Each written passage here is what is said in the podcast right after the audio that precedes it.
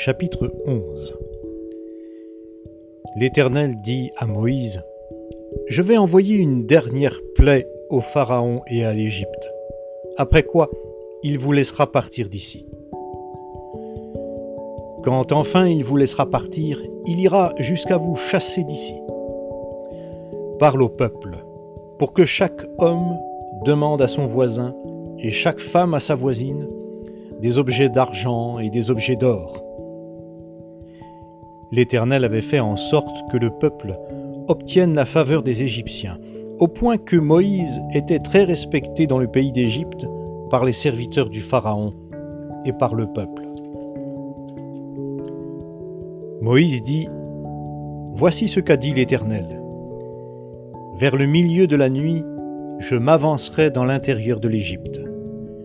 Et tous les premiers-nés vont mourir dans le pays d'Égypte, depuis le premier-né du Pharaon assis sur son trône, jusqu'au premier-né de la servante qui travaille au meule, et tous les premiers-nés du bétail. Il y aura de grands cris dans tout le pays d'Égypte, tels qu'il n'y en a jamais eu, et qu'il n'y en aura jamais.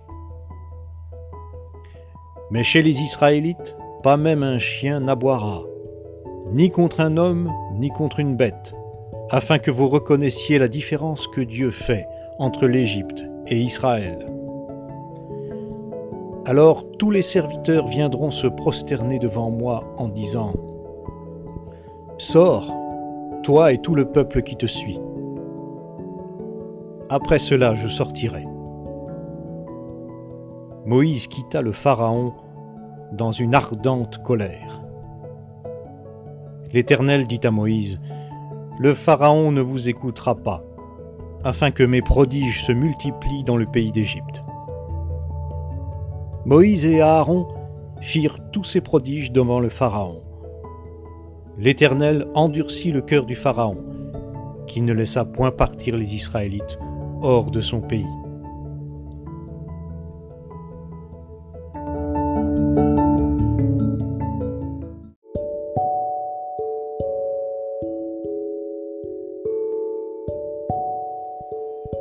Chapitre 12 L'Éternel dit à Moïse et à Aaron dans le pays d'Égypte, Ce mois-ci sera pour vous le premier des mois. Il sera pour vous le premier des mois de l'année. Parlez à toute la communauté d'Israël et dites, Le 10 de ce mois, on prendra un agneau pour chaque famille, un agneau par maison. Si la famille est trop peu nombreuse pour un agneau, on le prendra avec son voisin le plus proche de la maison. Selon le nombre de personnes, vous répartirez cet agneau d'après ce que chacun peut manger. Ce sera un agneau sans défaut, mâle, âgé d'un an. Vous pourrez prendre un agneau ou un chevreau. Vous l'aurez en garde jusqu'au quatorzième jour de ce mois et toute l'assemblée de la communauté d'Israël l'immolera entre les deux soirs. On prendra de son sang et on en mettra sur les deux poteaux et sur le linteau de la porte des maisons où on le mangera. Cette même nuit, on en mangera la chair. On la mangera rôtie au feu avec des pains sans levain et des herbes amères. Vous ne le mangerez pas à demi-cuit, ni bouilli dans l'eau, mais il sera rôti au feu, la tête avec les pattes et les entrailles. Vous n'en laisserez rien jusqu'au matin, et s'il en reste quelque chose le matin, vous le brûlerez au feu. Voici comment vous le mangerez. Une ceinture à vos reins, vos sandales aux pieds et votre bâton à la main. Et vous le mangerez à la hâte, c'est la Pâque de l'Éternel. Cette nuit-là, je parcourrai le pays d'Égypte, et je frapperai tous les premiers-nés du pays d'Égypte, depuis les hommes jusqu'au bétail, et j'exercerai des jugements contre tous les dieux de l'Égypte. Je suis l'Éternel. Le sang vous servira de signe sur les maisons où vous serez. Je verrai le sang, je passerai au-dessus de vous, et il n'y aura pas sur vous de fléau destructeur quand je frapperai le pays d'Égypte. Ce jour sera pour vous un souvenir, et vous le célébrerez comme une prescription perpétuelle dans chaque génération. Pendant sept jours, vous mangerez des pains sans levain. Dès le premier jour, vous supprimerez le levain de vos maisons, car toute personne qui mangera du pain levé du premier jour au septième jour sera retranchée d'Israël. Le premier jour, vous aurez une sainte convocation. Et le septième jour, vous aurez une sainte convocation. On ne fera aucun ouvrage ces jours-là. Vous pourrez seulement préparer la nourriture de chaque personne. Vous observerez la fête des pains sans levain, car c'est en ce jour précis que j'aurai fait sortir vos troupes du pays d'Égypte. Vous observerez ce jour comme une prescription perpétuelle pour toutes vos générations. Le premier mois, le quatorzième jour du mois au soir, vous mangerez des pains sans levain jusqu'au soir du vingt et unième jour. Pendant sept jours, il ne se trouvera pas de levain dans vos maisons, car toute personne qui mangera du pain levé sera retranchée de la communauté d'Israël, que ce soit dans le pays, un immigrant ou un autochtone. Vous ne mangerez aucun pain levé. Dans tous les lieux où vous habiterez, vous mangerez des pains sans levain. Moïse appela tous les anciens d'Israël et leur dit, Allez prendre du petit bétail pour vos familles et immoler la Pâque. Vous prendrez ensuite un bouquet d'hysope. Vous le tremperez dans le sang qui sera dans le bassin, et vous toucherez le linteau et les deux poteaux de la porte avec le sang qui sera dans le bassin. Nul de vous ne sortira de sa maison jusqu'au matin. Quand l'Éternel traversera l'Égypte pour frapper, et qu'il verra le sang sur le linteau et sur les deux poteaux, l'Éternel passera par-dessus la porte, et ne laissera pas le destructeur entrer dans vos maisons pour vous frapper. Vous observerez cela comme une prescription pour vous et pour vos fils à perpétuité. Quand vous serez entrés dans le pays que l'Éternel vous donnera selon sa parole, vous observerez ce rite. Et lorsque vos fils vous diront Que signifie pour vous ce rite? Vous répondrez C'est le sacrifice de la Pâque en l'honneur de l'Éternel qui a passé par-dessus les maisons des Israélites en Égypte lorsqu'il frappa les Égyptiens et qu'il préserva nos maisons.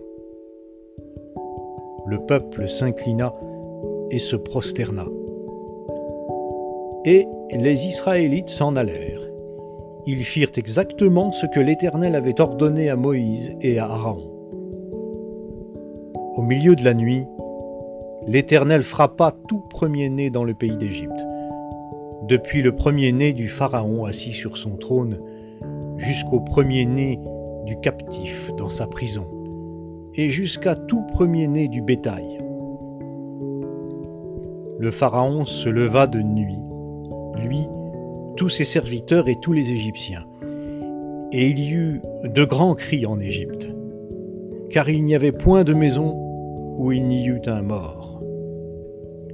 Dans la nuit même, le Pharaon appela Moïse et Aaron et leur dit, Levez-vous, sortez du milieu de mon peuple, vous et les Israélites aussi.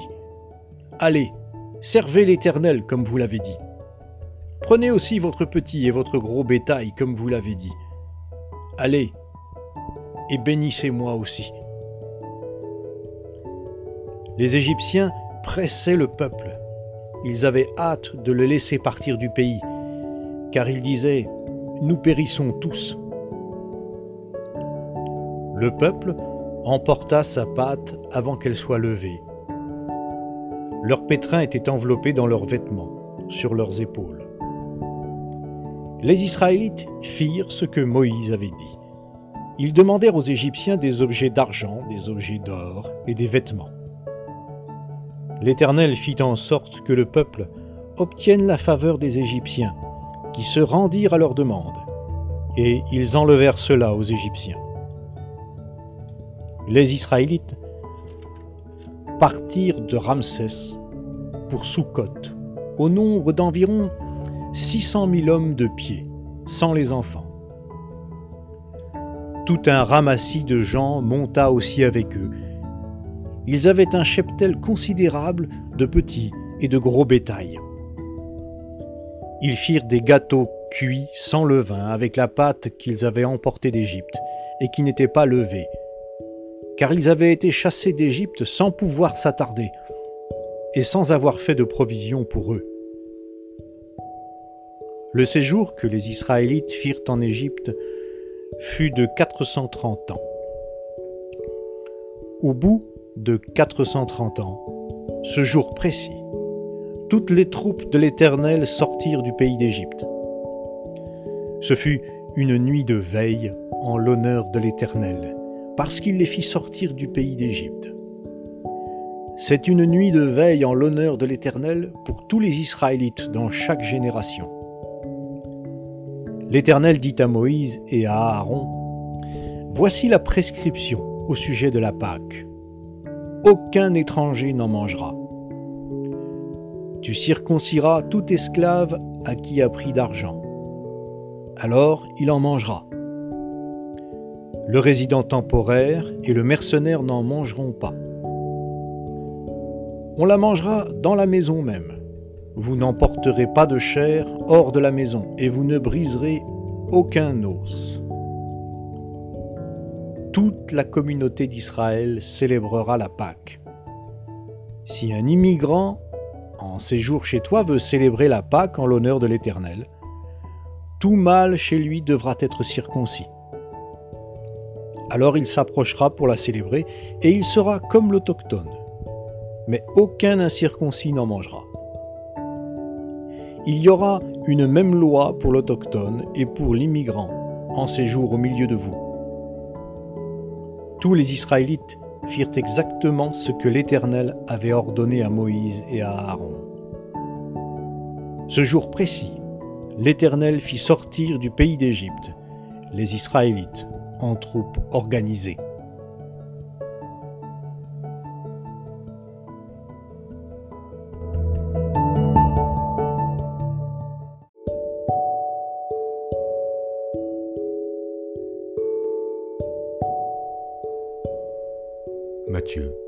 Chapitre 27 Dès que le matin fut venu, tous les principaux sacrificateurs et les anciens du peuple tinrent conseil contre Jésus pour le faire mourir. Après l'avoir lié, ils l'emmenèrent et le livrèrent à Ponce Pilate, le gouverneur. Alors Judas, qui l'avait livré, voyant qu'il était condamné, se repentit et rapporta les trente pièces d'argent aux principaux sacrificateurs et aux anciens, en disant j'ai péché en livrant le sang innocent. Ils répondirent, Que nous importe? Cela te regarde. Judas jeta les pièces d'argent dans le temple, se retira et alla se pendre. Les principaux sacrificateurs les ramassèrent et dirent, Il n'est pas permis de les mettre dans le trésor sacré, puisque c'est le prix du sang. Et, après en avoir délibéré, ils achetèrent avec cet argent le champ du potier pour la sépulture des étrangers. C'est pourquoi ce chant a été appelé chant du sang jusqu'à ce jour. Alors s'accomplit ce qui avait été annoncé par Jérémie le prophète. Ils ont pris les trente pièces d'argent, la valeur de celui qui a été estimé, qu'on a estimé de la part des enfants d'Israël, et ils les ont donnés pour le chant du potier, comme le Seigneur me l'avait ordonné. Jésus comparut devant le gouverneur. Le gouverneur l'interrogea en ces termes, es-tu le roi des Juifs? Jésus lui répondit, Tu le dis. Mais il ne répondit rien aux accusations des principaux sacrificateurs et des anciens. Alors Pilate dit, N'entends-tu pas de combien de choses il t'accuse? Et Jésus ne lui donna aucune réponse, sur aucune parole, ce qui étonna beaucoup le gouverneur. À chaque fête, le gouverneur avait coutume de relâcher un prisonnier, celui que demandait la foule. Il avait alors un prisonnier fameux nommé Barabbas, Comme ils étaient assemblés, Pilate leur dit, Lequel voulez-vous que je vous relâche? Barabbas ou Jésus, qu'on appelle Christ Car ils savaient que c'était par envie qu'ils avaient livré Jésus. Pendant qu'ils étaient assis sur le tribunal, sa femme lui fit dire, Il n'y a rien entre toi et ce juste, car aujourd'hui j'ai beaucoup souffert en songe à cause de lui. Les principaux sacrificateurs et les anciens persuadèrent à la foule de demander Barabbas et de faire périr Jésus. Le gouverneur, prenant la parole, leur dit Lequel des deux voulez-vous que je vous relâche? Ils répondirent Barabbas. Pilate leur dit Que ferai-je donc de Jésus qu'on appelle Christ? Et tous répondirent Qu'il soit crucifié. Le gouverneur dit Mais quel mal a-t-il fait? Et ils crièrent encore plus fort, Qu'il soit crucifié, qu'il soit crucifié. Pilate, voyant qu'il ne gagnait rien, mais que le tumulte augmentait, prit de l'eau, se lava les mains en présence de la foule et dit, Je suis innocent du sang de ce juste, cela vous regarde. Et tout le peuple répondit, Que son sang retombe sur nous et sur nos enfants. Alors Pilate leur relâcha Barabbas et, après avoir fait battre de verge Jésus, il le livra être crucifié. Les soldats du gouverneur conduisirent Jésus dans le prétoire, et ils assemblèrent autour de lui la cohorte. Ils lui ôtèrent ses vêtements et le couvrirent d'un manteau écarlate. Ils tressèrent une couronne d'épines qu'ils posèrent sur sa tête et lui mirent un roseau dans la main droite. Puis, s'agenouillant devant lui, ils le raillaient en disant Salut, roi des Juifs et il crachait contre lui, prenait le roseau et frappait sur sa tête. Après s'être ainsi moqué de lui, ils lui ôtèrent le manteau, lui remirent ses vêtements. Ils l'emmenèrent pour le crucifier. Lorsqu'ils sortirent, ils rencontrèrent un homme de Cyrène appelé Simon, et ils le forcèrent à porter la croix de Jésus. Arrivé au lieu nommé Golgotha, ce qui signifie lieu du crâne, ils lui donnèrent à boire du vin mêlé de fiel. Mais quand il l'eut goûté, il ne voulut pas boire. Après l'avoir crucifié, ils se partagèrent ses vêtements en tirant au sort, afin que s'accomplisse ce qui avait été annoncé par le prophète. Ils se sont partagés mes vêtements, et ils ont tiré au sort ma tunique. Puis ils s'assirent et le gardèrent. Pour indiquer le sujet de sa condamnation, on écrivit au-dessus de sa tête Celui-ci est Jésus, le roi des Juifs. Avec lui furent crucifiés deux brigands, l'un à sa droite et l'autre à sa gauche. Les passants l'injuriaient et secouaient la tête en disant Toi qui détruis le temple et qui le rebâtis en trois jours, sauve-toi toi-même, si tu es le Fils de Dieu, descends de la croix. Les principaux sacrificateurs avec les scribes et les anciens se moquaient aussi de lui et disaient Hé, il a sauvé les autres, et il ne peut se sauver lui-même, s'il est le roi d'Israël qu'il descende de la croix, et nous croirons en lui. Il s'est confié en Dieu. Que Dieu le délivre maintenant, s'il l'aime, car il a dit, Je suis fils de Dieu. Les brigands crucifiés avec lui l'insultaient de la même manière. Depuis la sixième heure jusqu'à la neuvième, il y eut des ténèbres sur toute la terre. Et vers la neuvième heure, Jésus s'écria d'une voix forte, Élie, Élie, lama Shabastani, c'est-à-dire Mon Dieu, mon Dieu, pourquoi m'as-tu abandonné? Quelques-uns de ceux qui étaient là l'ayant entendu dire Il appelle Élie. Et aussitôt, l'un d'eux courut prendre une éponge qu'il remplit de vinaigre, et l'ayant fixé à un roseau, il lui donna à boire. Mais les autres disaient Laisse, voyons si Élie viendra le sauver. Jésus poussa de nouveau un grand cri et rendit l'esprit.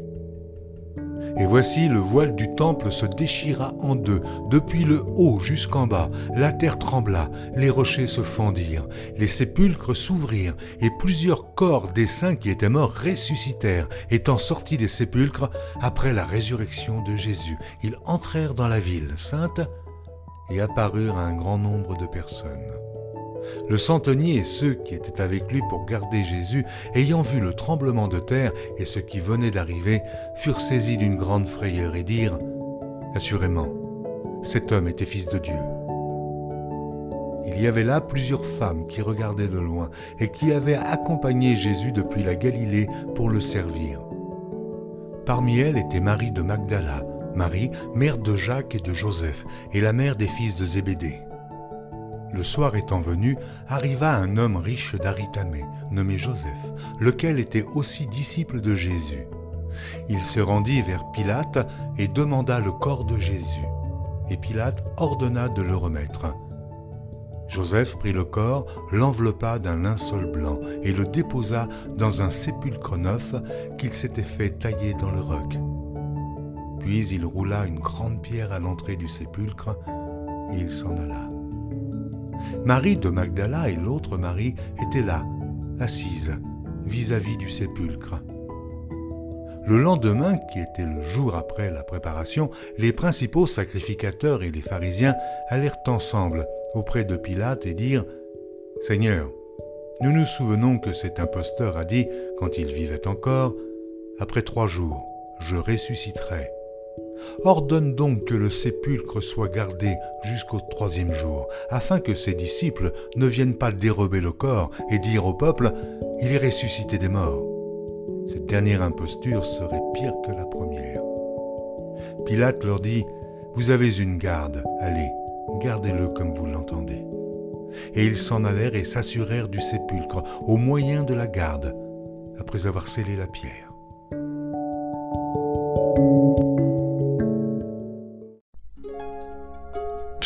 21 Au chef des chantres. Psaume de David. Éternel, le roi se réjouit de ta protection puissante. Ô comme ton secours le remplit d'allégresse. Tu lui as donné ce que désirait son cœur, et tu n'as pas refusé ce que demandaient ses lèvres. Car tu l'as prévenu par les bénédictions de ta grâce, tu as mis sur sa tête une couronne d'or pur. Il te demandait la vie, tu la lui as donnée, une vie longue pour toujours et à perpétuité. Sa gloire est grande à cause de ton secours. Tu places sur lui l'éclat et la magnificence. Tu le rends à jamais un objet de bénédiction. Tu le combles de joie devant ta face. Le roi se confie en l'Éternel et, par la bonté du Très-Haut, il ne chancelle pas. Ta main trouvera tous tes ennemis, ta droite trouvera ceux qui te haïssent. Tu les rendras tels qu'une fournaise ardente le jour où tu te montreras. L'Éternel les anéantira dans sa colère, et le feu les dévorera. Tu feras disparaître leur postérité de la terre, et leur race du milieu des fils de l'homme. Ils ont projeté du mal contre toi, ils ont conçu de mauvais desseins, mais ils seront impuissants. Car tu leur feras tourner le dos, et avec ton arc, tu tireras sur eux. Lève-toi, Éternel, avec ta force, nous voulons chanter et célébrer ta puissance.